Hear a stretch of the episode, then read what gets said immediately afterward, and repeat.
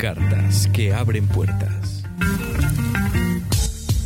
Cada episodio, una carta distinta para una puerta nueva. Temas de coyuntura con abordajes que te harán pensar o repensar lo que das por hecho. Un montaje y desmontaje de lo que es, desde distintos enfoques. Porque las cosas siempre pueden ser de otra manera. Esto es Cartas que abren puertas. ¿Y tú? ¿Qué puerta vas a abrir?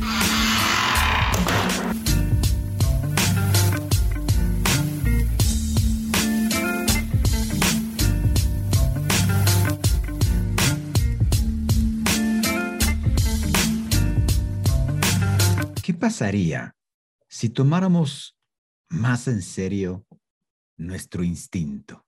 Oh, espera, espera. Nuestros instintos. ¿Qué pasaría si dejáramos de explorar grandes horizontes y nos centráramos en examinar cosas tan cotidianas y a veces tan obvias como la forma en cómo nos comportamos y decidimos? Es decir, aquello que hacemos a diario sin pensar, pero que si nos detenemos a ver esas pequeñas cosas, quizás encontráramos o quizás encontremos mucha información de nosotros o de nosotras. Como Gabriel, eh, ¿me estás diciendo o sugiriendo que actúe por instinto? ¿Me estás pidiendo que actúe como, como un animal? Es decir, sin que piense lo que hago o el cómo decido? Y detengámonos aquí porque, en efecto, hay más inteligencia en nuestros instintos de lo que tú crees. Y va de nuevo, hay más inteligencia en nuestras conductas instintivas de lo que tú crees. Y de eso va este podcast. Soy Gabriel de la Vega. Te saludo hasta el bello país desde donde nos escuches, desde donde nos compartas, desde donde nos descargues. Y así me encuentras en redes sociales como Gabriel de la Vega. Esto es Cartas que abren puertas en su sexta temporada. Sí, amigas y amigos, esto es Cartas que abren puertas en su sexta temporada y nos puedes escuchar vía Spotify, nos puedes escuchar vía Apple Podcast y nueve plataformas más. Así que comenzamos. Esto es Cartas que abren puertas en su sexta temporada y el capítulo de hoy inteligencia intuitiva. Y retomemos. ¿Cómo está eso de que hay más inteligencia en nuestros instintos de lo que creemos? Y sí. Y va en forma de pregunta. ¿Cómo le hacemos para sacar conclusiones instantáneas sobre, por ejemplo, esta persona, yo siento que me va a hacer daño? Eh, mejor me cambio de acera o mejor camino por otro lado o camino más rápido o mejor dejo de contestar esta llamada que me da mala espina. Y es que en estos instintos aflora de forma espontánea, ¿sí? Una gran inteligencia, una gran sabiduría. Y estos pequeños microsegundos es lo que nos hace ir por algo o nos hace detenernos o nos hace darnos la vuelta o nos hace esconder ciertas cosas de valor o nos hace eh, cortar una llamada o nos hace no contestar un mensaje o nos hace decir hasta aquí. Es a lo que se llama inteligencia intuitiva. ¿Sí? Son estos datos significativos que pasan a gran velocidad y es, esto es una gran capacidad que tiene nuestro inconsciente para encontrar patrones en situaciones y comportamientos a partir de fragmentos eh, de experiencias quizás pequeñas, a veces del pasado, y todo esto que vamos recopilando, que nos hace tomar una decisión de manera rápida, de manera a lo que eh, el entorno, los estímulos nos vaya presentando. Y es lo que nos hace tomar grandes decisiones. Y la invitación es, vamos a empezar a hacerle más caso a esa inteligencia intuitiva. Vamos a empezar a mirar ahora estos instintos y no tiene nada que ver con que seamos más animales, porque de hecho, a nivel evolutivo, filogenético, somos más animales que los consideramos animales. ¿sí? ¿Por qué? Porque justo nos hace sobresalir en escala filogenética porque tenemos más instintos. Entonces, quitemos ese mito de que actuar por instinto no es de humanos, porque es de humanos. Es de humanos, nos hace más humanos actuar por instinto y de ahí hay una gran sabiduría Es decir, procesamos grandes cantidades de información en microsegundos, en milisegundos, que nos hace ir o nos hace no ir, nos hace evitar algo o nos hace recibir algo. Y no es otra cosa más que una carga de muchos instintos y muchísima memoria de lo que hemos aprendido, de lo que está tratado en, nuestro ADN, de lo que está inmerso en nuestra memoria inteligente, que nos hace tomar decisiones intuitivas y o instintivas o decisiones inconscientes, como dice Gerd y te seguirás cuestionando. Eh, por ejemplo, sí, Gabriel, todo bien, pero ya dinos, ¿cómo es posible recopilar la información necesaria para elaborar un juicio tan complejo eh, en un tiempo tan corto? Y es que tomar decisiones en forma repentina o por algún presentimiento no es otra cosa más que inteligencia intuitiva. Así se llama. Pero bien a bien, ¿cómo opera esto? Bien, nuestro inconsciente se enfrenta a una situación eh, que tenemos por delante. Ese es como el parámetro, ¿no? Y tira todo lo que es irrelevante y nos permite, eh, permite que nos concentremos en lo que realmente importa. Y aquí abro un paréntesis, porque nuestro inconsciente es muy bueno en esto. Sabe entender la película con tan solo ver pocas imágenes. No necesita ver la totalidad de la situación para entender o para tomar postura o para tomar, eh, digamos, alguna decisión. Es decir, que nuestro inconsciente hace deducciones a partir de unos cuantos datos muy significativos y en este respecto, y a veces, y recalco, en muchas ocasiones nos ofrecen mejores respuestas que las formas de pensamiento más deliberadas, más exhaustivas, más lógicas, más racionales. Es decir, ante una situación, digamos, estresante de, eh, que nos cause algún miedo o que nos saque de onda, nuestro inconsciente solo ve cosas bien importantes, es decir, eh, digamos, una mirada amenazante, digamos, una mano que va a sacar algún objeto, digamos, dos o tres datos, y de ahí generamos como la película completa y hace que nuestro cuerpo se mueva, hace que tomemos una decisión. Esto por un lado negativo. Ahora bien, también funciona por el lado positivo. Esta persona me cae bien, entonces le hablo. Esta persona no me da buena espina, entonces no le hablo. Este negocio me da buena vibra, entonces lo tomo y entonces invierto. Este negocio no me da buena vibra y entonces en dos, tres datos, en incongruencias del cuerpo que, eh, que yo vea o que mi inconsciente se dé cuenta del otro, de la otra, entonces digo, no, no firmo o no, no lo tomo. Y fíjate cómo a veces nos damos cuenta de esto ya muy tarde. Ay, ¿por qué? O sea, ¿por qué no me crucé eh, la acera cuando este tipo me dio mala espina? ¿Por qué firmé este contrato si yo ya sabía que esta persona eh, tenía, eh, me daba un mal augurio? Y justo por eso, porque no le damos cabida, porque no le damos bola, porque no le damos sentido, porque no, no abrazamos estas decisiones instintivas, esta inteligencia intuitiva. A eso voy. Pero entonces, ¿Qué estaremos entendiendo sobre datos significativos? Y quiero contarte cómo, cómo se hizo. En este caso lo, lo, lo, estudió, lo analizó y de hecho hizo varios estudios este, el psicólogo Samuel Gosling. Y él comenta que al juzgar la personalidad de las personas, fíjate bien, al juzgar la personalidad de las personas, se convierte en un ejemplo de eficacia sorprendente en cuanto a datos significativos se refiere. Y es que Gosling, para poder demostrar o acercarse a explicar esta parte, hizo un experimento con 80 estudiantes universitarios, a los que realizó un estudio completo de personalidad, es decir, a estos 80 estudiantes, él, como buen psicólogo, hizo un, una película completa a nivel personalidad sobre estos eh, participantes. Y para realizar esto, utilizó un inventario de las cinco grandes factores.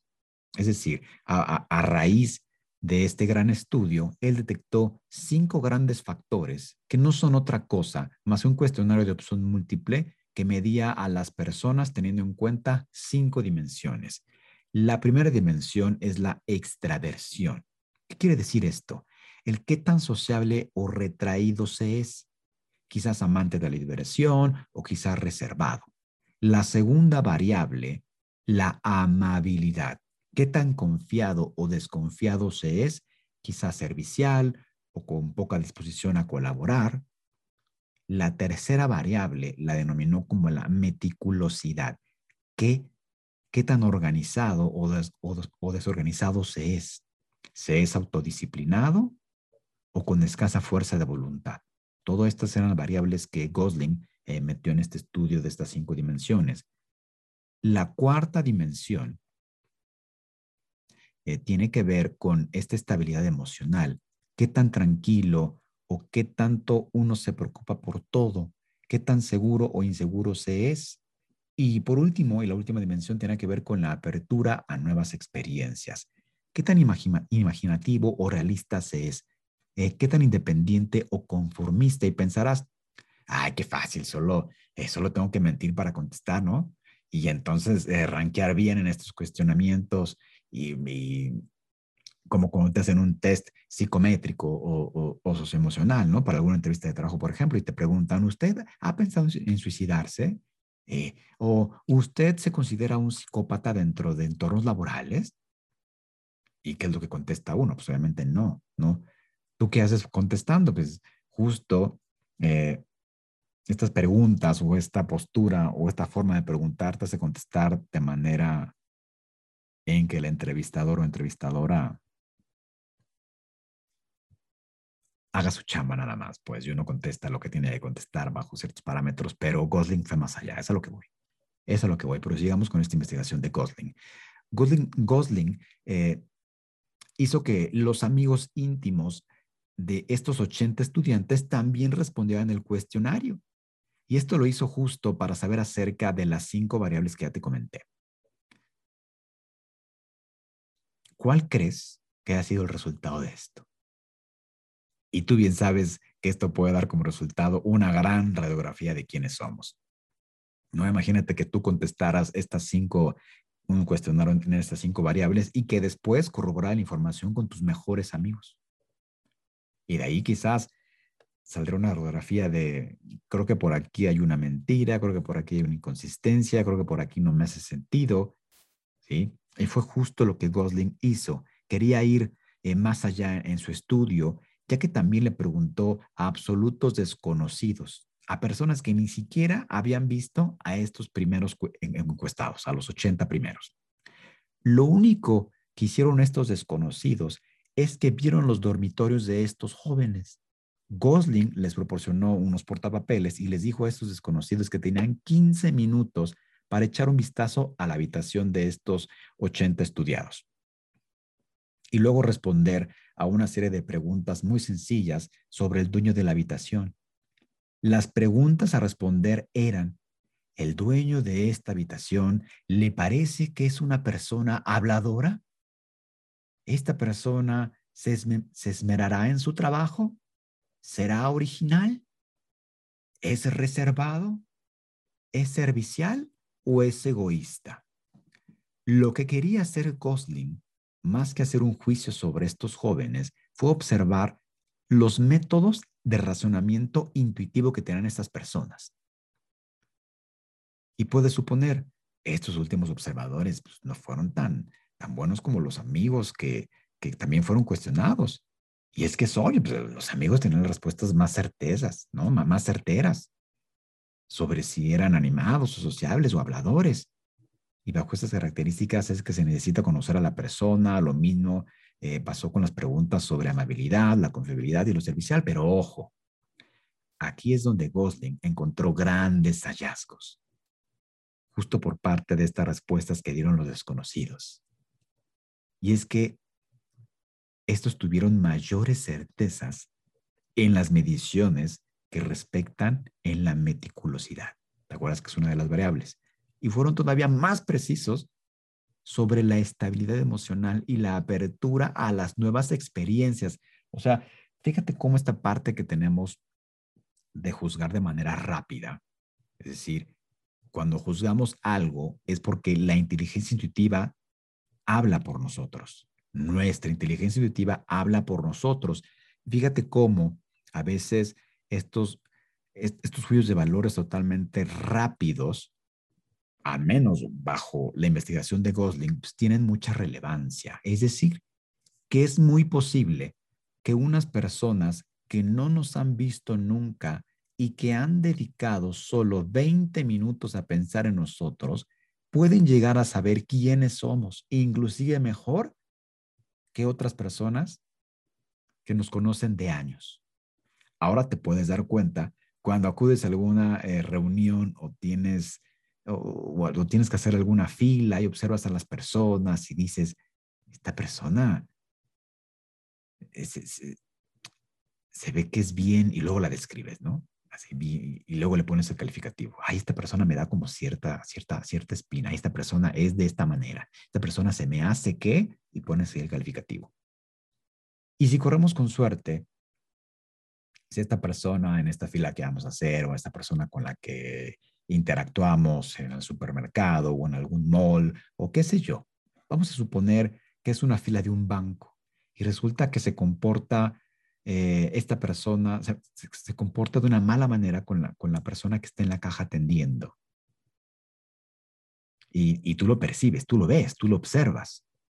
Y lo mismo te pasa quizás cuando alguno de tus amigos o amigos eh, lleva a una reunión a una nueva pareja y quizás le digas a otra persona, ay, esa mujer o ese hombre no me da buena espina. No creo que sea la mejor opción para fulanito o sutanita. Es decir, que necesitamos conocer a alguien solo 20 minutos para darnos cuenta de una, de una radiografía completa.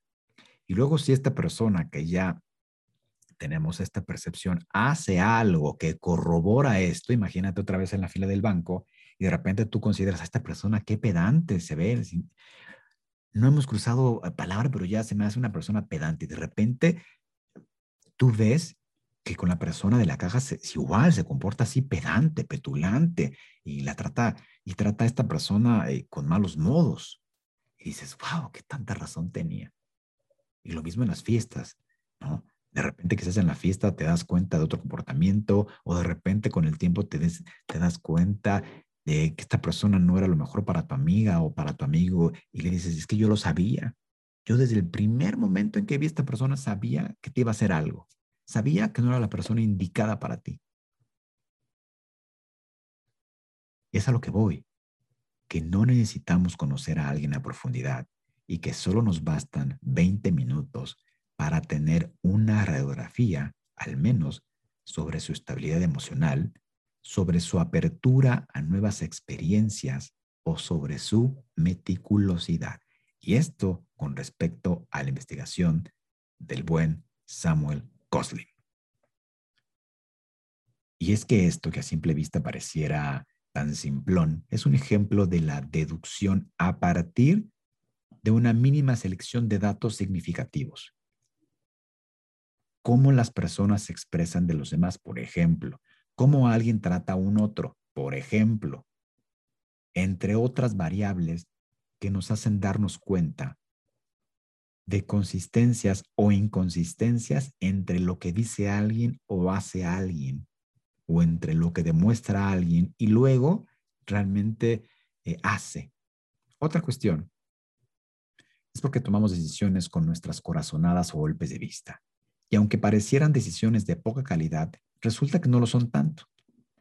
Estos golpes de vista que solemos tener son realmente una habilidad para extraer conclusiones a partir de datos significativos. Es decir, que no es un don exótico y solo le corresponde a unos cuantos.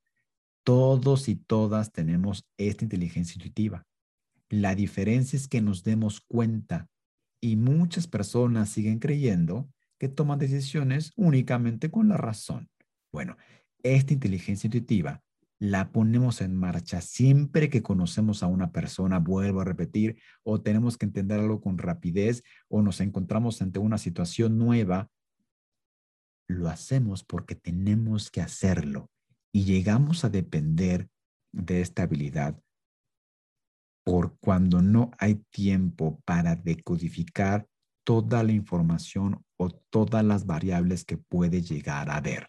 Es decir, aunque tú creas que toma las decisiones por mero razonamiento lógico, muchas de las decisiones que tomas son a raíz, a través y gracias a la inteligencia intuitiva que sí tienes. Y es como cualquier dono, disciplina o habilidad que tenemos. Si no nos damos cuenta de que la tenemos, no vamos a saber cuándo la estamos ocupando. Lo mismo sucede con la inteligencia intuitiva. Entre más cabida le demos, más la vamos a reforzar, más la vamos a afinar, porque ojo, aunque todos la tenemos, también nos equivocamos, ¿eh? O sea, es de, y yo tenía una mala espina de esta persona y resultó ser lo contrario. Ah, pues quizás ahí las variables que estás tomando para hacer este análisis vayan por otro lado. Fíjate que qué gran confusión ahora te pongo, ¿no? Te propongo. Ahora me estás diciendo que también mi inteligencia intuitiva se equivoca. Pues sí, como todo, ¿no? O sea, depende qué variables tomes. ¿Y de qué depende de qué tan bueno, qué tan bueno seas? Pues de que lo ejercites. Haz de cuenta como Sherlock Holmes, ¿no? Sí, o sea, es inteligencia intuitiva. Él solo veía ciertas variables y de ahí empezaba a armar el caso de forma deductiva. Pero mucho tiene que ver con observación. Es decir, una de las recomendaciones para que tú puedas eh, empezar a leer a las personas o empezar a, empezar a leer las situaciones es que observes más. Y fíjate cómo es contraintuitivo, es como me estás diciendo que juzgue rápido. Sí, pero antes de, observa más. Date cuenta de más datos. Es decir, y también, a ver, esta me da mala espina. Y entonces empiezas a buscar más datos. Y de todos modos tú ya tienes como una espina, o ya, más bien tú ya tienes como una, eh, una primera impresión. Eso es lo que voy. Es un juicio, es una primera impresión con datos que tú ya tenías atrás, con, creencias que tú ya tenías atrás y con datos que también la persona, esta nueva, la situación te presenta. A lo que voy es, confiemos más las corazonadas, en las corazonadas que tenemos, en estos impulsos, en estos instintos, porque atrás de eso hay un análisis eh, eh, multifactorial que nuestro cerebro hizo por nosotros en milisegundos para que nos salve la vida, pues para protegernos, para tomar decisiones rápidas, para poder hacer análisis precisos o para poder ir o no ir o para poder ir para la derecha o para la izquierda. A veces no es tan necesario ver toda la radiografía completa. A veces es necesario ver dos o tres datos, pero eso también hay que entrenarse. En eso también hay que afinarse, hay que observar más. Y, y una, ¿Cómo será para ti si observaras todo de manera fenomenológica y esperar a que algo aparezca? Esto es la fenomenología, es lo que se hace, lo que yo le llamo a vaso vacío. Es decir, ir a un parque y solo observar situaciones. Obviamente vas a sacar estas deducciones, pero espera ahí. ¿Es realmente tu deducción o esta inteligencia intuitiva es correcta o hay más datos? Eso se, ejercita. Eh, son como las personas que aprecian el arte. Dice, ¿de dónde sacas tanto eso? Pues estudiando, ¿no? O sea, viendo más allá de la pintura. Lo mismo vas a hacer tú con este acto de fenomenología que te propongo que hagas justo para entrenar este, esta inteligencia intuitiva. Ve un parque y observa a las personas. Ahora bien, también lo puedo hacer con películas o, o filmes o qué sé yo, o alguna serie. Vela o ve esta serie o ve esta película a vaso vacío, a ver qué te dice si bien hay una trama que te va a ir llevando y, por ahí tu mente va a empezar a jugar con juicios, con qué sé yo, deja que eso entre a ti, se, se, haga cuerpo. O también experimentar el mundo de forma diferente, es decir, a vaso vacío o otra vez de forma fenomenológica. ¿Qué te dice esto nuevo? Atrévete a escuchar música que no te gusta porque de ahí de entrada es algo que no te gusta. ¿Por qué no te gusta? Quizás por un juicio, quizás por un recuerdo, quizás por qué sé yo, 20 mil cosas. Pero ¿qué te dice eso que no te gusta? Ahora si lo ves a vaso vacío, es decir, voy a enfrentarme a algo nuevo sin ningún juicio. De esa manera, a pesar de que es lo contrario que te estoy diciendo de hacemos esto por default, ¿no? En esta, eh, esta inteligencia intuitiva lo hacemos por default, pues ahora lo que te digo es ve más allá, porque entre vayas más entre, entre tú vayas más allá y entre tú empieces a, reforzar o a ejecutar o habilitarte esta parte de ver las formas de manera fenomenológica o a vaso vacío, es de la manera en que también vas a poder eh, incorporar más datos a esa inteligencia intuitiva. Entonces, esto que ya haces bien, que es tomar decisiones a través de la inteligencia intuitiva, ahora lo vas a reforzar con esta parte de, o esta forma de ver las cosas de forma de manera fenomenológica. Amigas, amigos, esto fue Cartas que abren puertas. Nos vemos el siguiente episodio de la temporada 6. Esto fue Cartas que abren puertas. ¿Y tú qué puerta vas a abrir? Bye bye.